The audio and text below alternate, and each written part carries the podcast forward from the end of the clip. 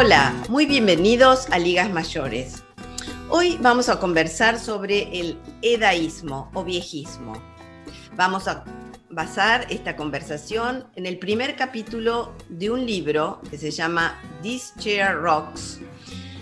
La autora de este libro es Ashton Applewhite y es una activista y conferencista estadounidense que ha escrito en este libro un conmovedor manifiesto pidiendo el fin de la discriminación y los prejuicios por motivos de la edad.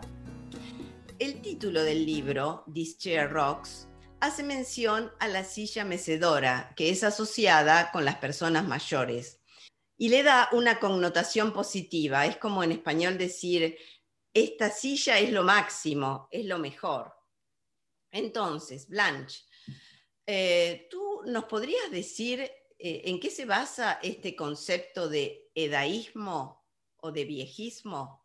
Bueno, el eh, o viejismo, como hemos leído en este libro, hace referencia a la discriminación que existe contra los adultos mayores por causa de su edad.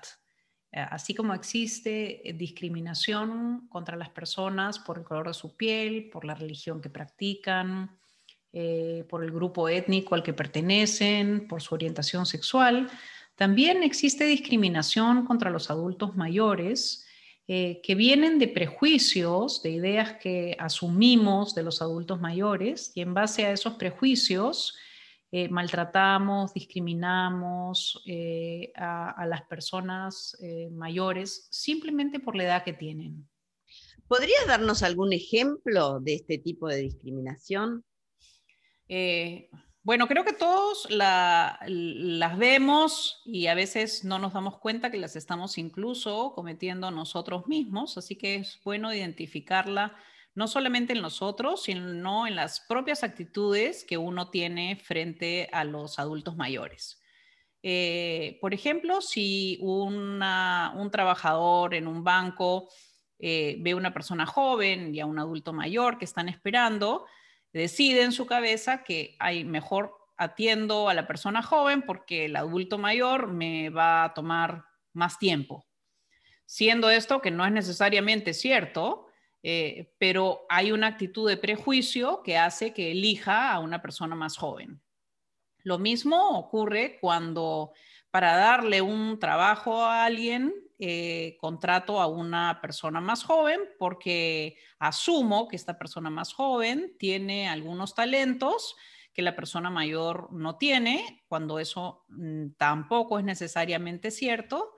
Eh, y en muchos casos, además, a las personas jóvenes les doy un sueldo eh, mayor que a la persona mayor, eh, que al adulto mayor, porque asumo que está más calificado o porque asumo en mi cabeza que, bueno, si esa persona ya está retirada, por ejemplo, ya tiene un ingreso, no necesita tanto dinero, no tiene tantos gastos, cuando los sueldos en realidad, los salarios deben estar pensados en base a los talentos y a las capacidades y no a la edad de la persona. Pero, y este es un punto bien importante, también existe un prejuicio a la, edad que nosotros mismos ejercemos sobre nosotros mismos. Y es cuando asumimos que algunas cosas que nos pasan tienen que ver con nuestra edad y no con circunstancias eh, eh, simplemente que aparecen, ¿no?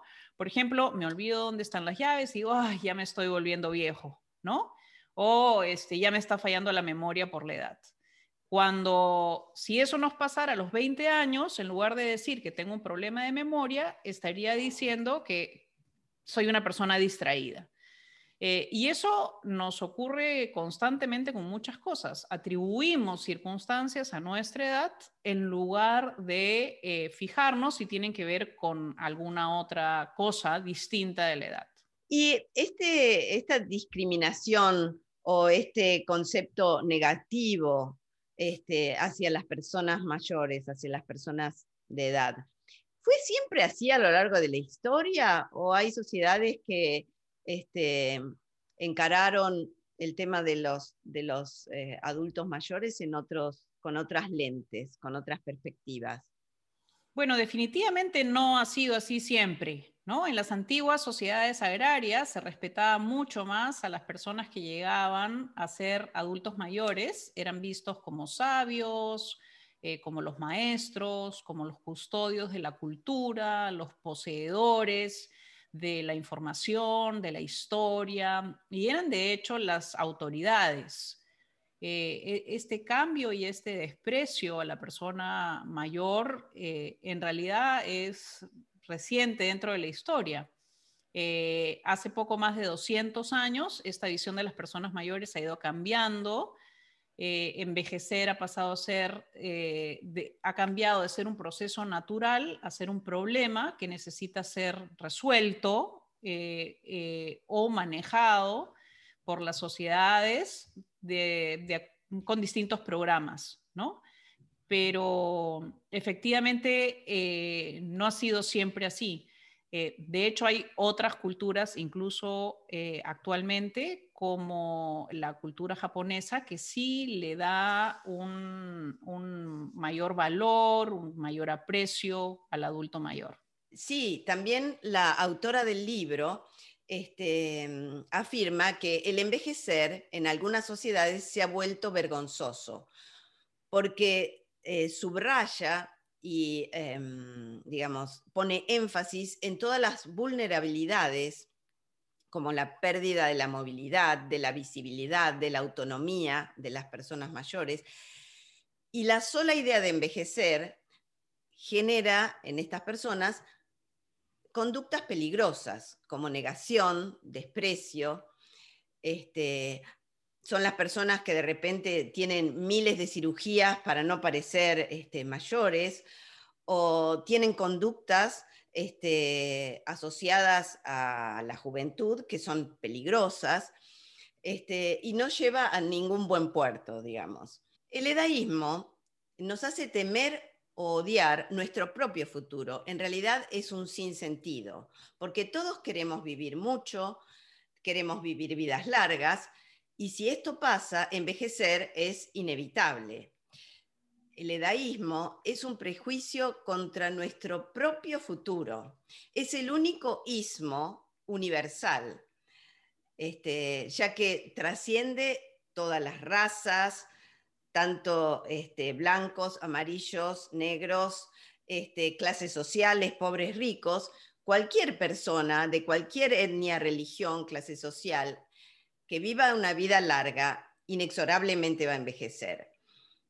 Los ismos, en general, la estrategia de los ismos, de estos este, prejuicios, es considerar al nosotros y a los otros. Los otros, los mayores, los otros son los este, personas de otra raza, de otra religión, son los odiados. Nosotros somos los que estamos bien. Esta eh, dualidad de los otros y nosotros aplica también al edaísmo. Pero en este caso, los otros, las personas mayores, somos nosotros mismos en el futuro si tenemos la suerte de vivir vidas largas. Por eso, esto es un sinsentido. No nos estamos aceptando a nosotros mismos en el futuro ni a nuestros seres queridos. Y a los que alguna vez vimos como personas fuertes, protectoras, las comenzamos a ver como débiles y a menospreciarlas. Bueno, siguiendo el hilo del contrasentido que tú mencionas, tampoco tiene sentido eh, eh, no sentirse orgullosos eh, que estamos siendo una sociedad con adultos mayores o con gente que tiene una mayor expectativa de vida, ¿no?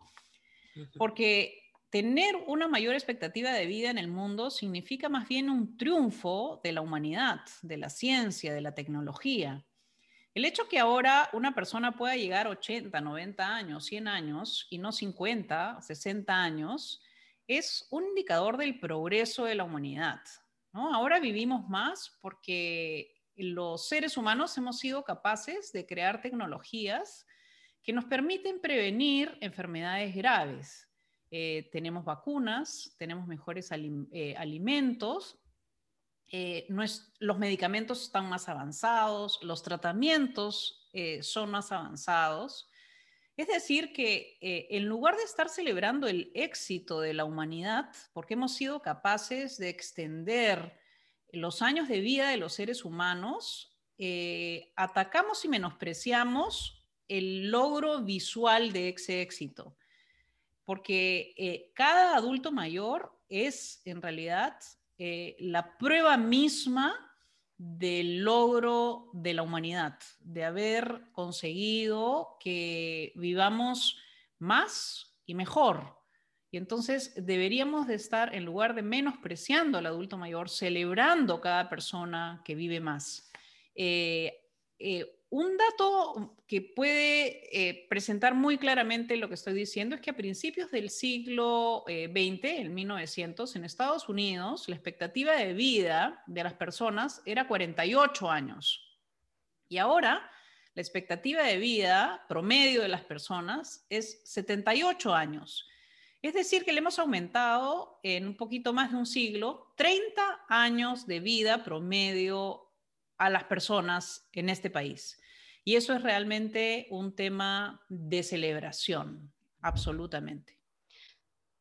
Sí, para, hablar de este fenómeno demográfico que representa el aumento de la proporción de adultos mayores en el contexto de la sociedad, eh, muchos periodistas se han referido a, esta realidad como el arrugamiento global o el tsunami gris por las canas. El asociar arrugamiento global y tsunami gris con el aumento de la proporción de adultos mayores ha tenido un impacto de alguna manera negativa y ha abonado a estas, este, eh, digamos, idea de, prejuicio y discriminación, porque ha asociado a los adultos mayores con circunstancias riesgosas como el tsunami o el calentamiento global. Y esto, eh, digamos, em, tiene que ser de alguna manera visto y tratado por los medios de comunicación para que desde ahí no se, no se abonen las, visiones o las perspectivas de ver a los adultos mayores como una amenaza. Eso es algo que la sociedad tendrá que trabajar y de alguna manera reconsiderar. Este, y, ver a los adultos mayores, como tú decías, Blanche, eh, como una ventaja, una eh, bendición y no una amenaza, ¿verdad? Otro de los falsos conceptos es que las personas mayores son un tragadero de dinero este, del gasto de salud. Y esto no es tan cierto. Si bien es, cierto que sí existen nuevas medicinas, nuevas este, tecnologías que antes no existían, este, no es cierto que los adultos mayores sean inevitablemente un tragadero de dinero. El gasto médico en la vida de una persona aumenta y es el máximo justo antes de morir esa persona. Eh, pero esto es independiente si la persona muere a los 18 o a los 80 años. Tiene más que ver con que cuánto tiempo estuviste enfermo antes de morir.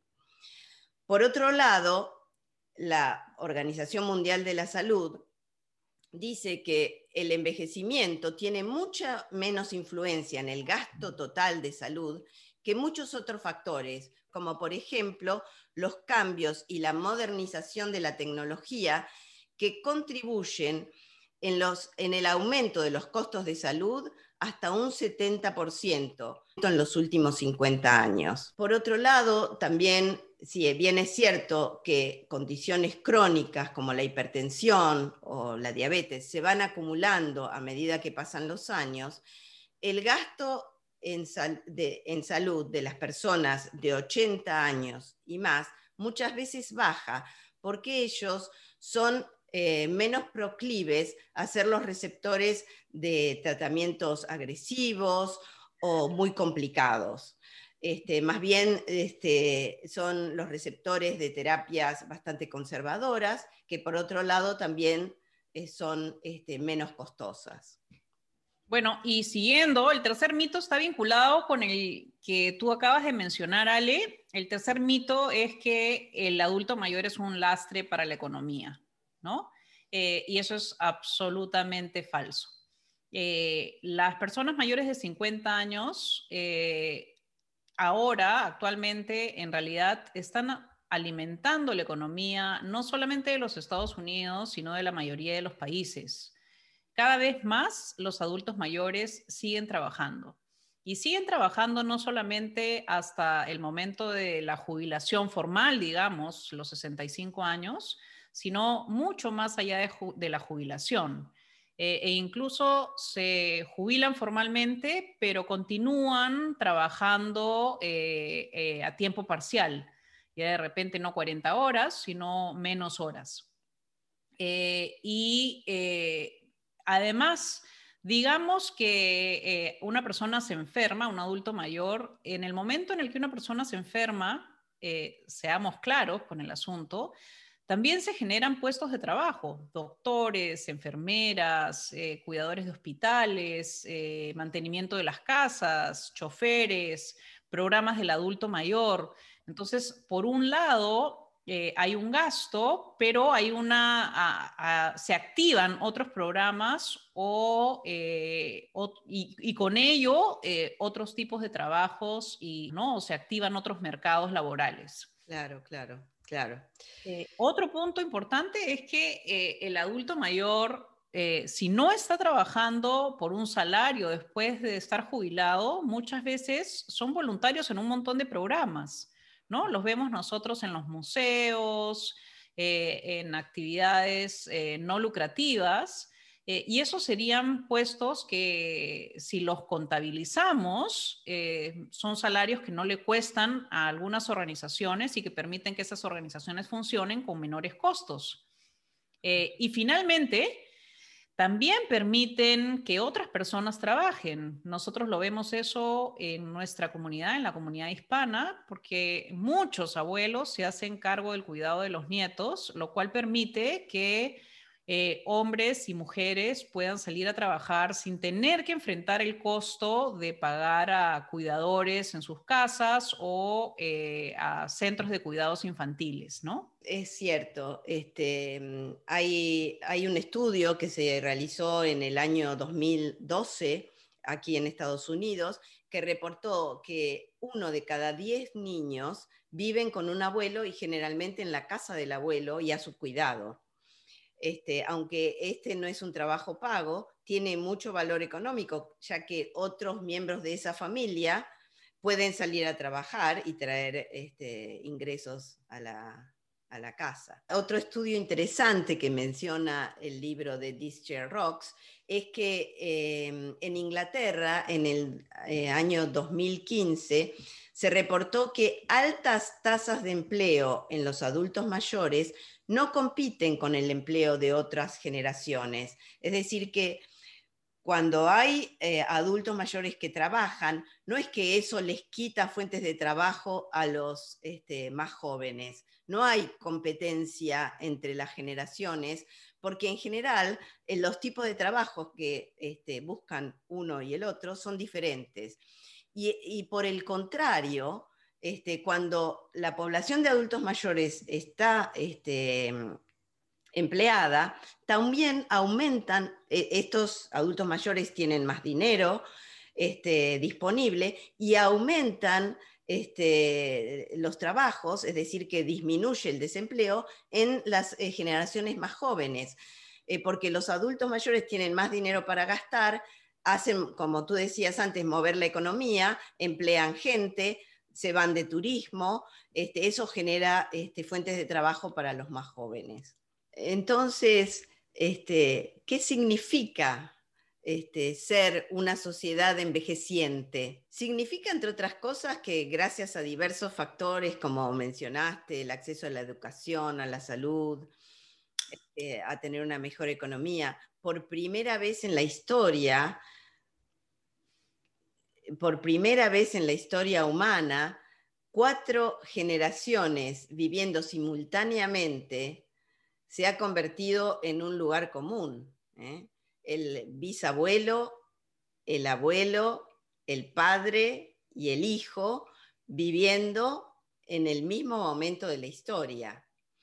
Así que tendremos mucho tiempo para descifrar qué queremos hacer con nuestras vidas, ¿no? Este, y mucho más tiempo para lograrlo, para relajarnos, disfrutar, este, para estar con nuestros seres queridos. A mí la verdad es que me suena eso como una, un escenario maravilloso, ¿no? En lugar de eh, eh, tener prejuicios o menospreciar al adulto mayor, eh, me, me, imagino una circunstancia como la que tú estás definiendo y, y, realmente que es, antes que un obstáculo, es una oportunidad. así que creo que por ahí deberíamos ir, ¿no? Eh, en lugar de ver que es un problema, ver que, es una posibilidad, que se abren posibilidades diferentes y repensar, ser un poquito más creativos como sociedades y eh, verle el lado positivo, ver cómo integramos esas cuatro generaciones eh, a las que tú haces referencia, que están viviendo juntas eh, y, cómo sacamos lo mejor, ¿no? Cómo aprovechamos la sabiduría, la experiencia, el conocimiento de esos bisabuelos y de esos abuelos eh, y de estas personas mayores eh, que, son parte de esta sociedad, ¿no? y generamos una sociedad que los integre, una sociedad que aprecie sus talentos, su experiencia, sus cualidades personales y profesionales y las utilice, porque en realidad declarar que una persona eh, a los 65 años no va a contribuir más al desarrollo de la sociedad, me parece que estamos tomando eh, una manera equivocada de ver las cosas. Si esa persona vive 30 años más, tiene 30 años más de productividad y de repente tenemos que plantearnos nuevos objetivos. O sea, esa persona no trabajará full time, pero ¿Cuáles son eh, los nuevos caminos que tenemos que caminar juntos estas cuatro generaciones? Y es, es, cierto, y, también la importancia de los para, para poder tener este cambio de visión, este respeto a la vida, respeto a las generaciones, integración entre las generaciones, ayuda y cooperación en lugar de enfrentamiento este, es muy, muy importante eh, tener una, una estrategia múltiple, ¿no? Tanto desde los medios de comunicación, desde las instituciones, este, desde, no sé, los organismos no gubernamentales, todos de alguna manera tenemos que, tratar de enfocar la vida, este, la edad dentro de esta perspectiva muchísimo más positiva y muchísimo este, más feliz. Absolutamente. Estamos llamados a ser felices más tiempo. Así que ojalá que nos toque a cada uno de nosotros tener una vida larga eh, y que esa vida larga sea una vida larga feliz, que empieza por quererse a uno mismo, por apreciar lo que tenemos, que entre ellas es la edad y la experiencia, y por apreciarla también en las personas que queremos y tenemos a nuestro alrededor. Así que eso también es una tarea individual para cada uno de nosotros. Bueno, eh, gracias por acompañarnos, por habernos escuchado. Eh, si tienen algún comentario o pregunta, por favor, eh, no dejen de hacerla en nuestra página de Facebook en comentarios a este programa. Y nosotras gustosas les vamos a contestar y a compartir nuestros comentarios también.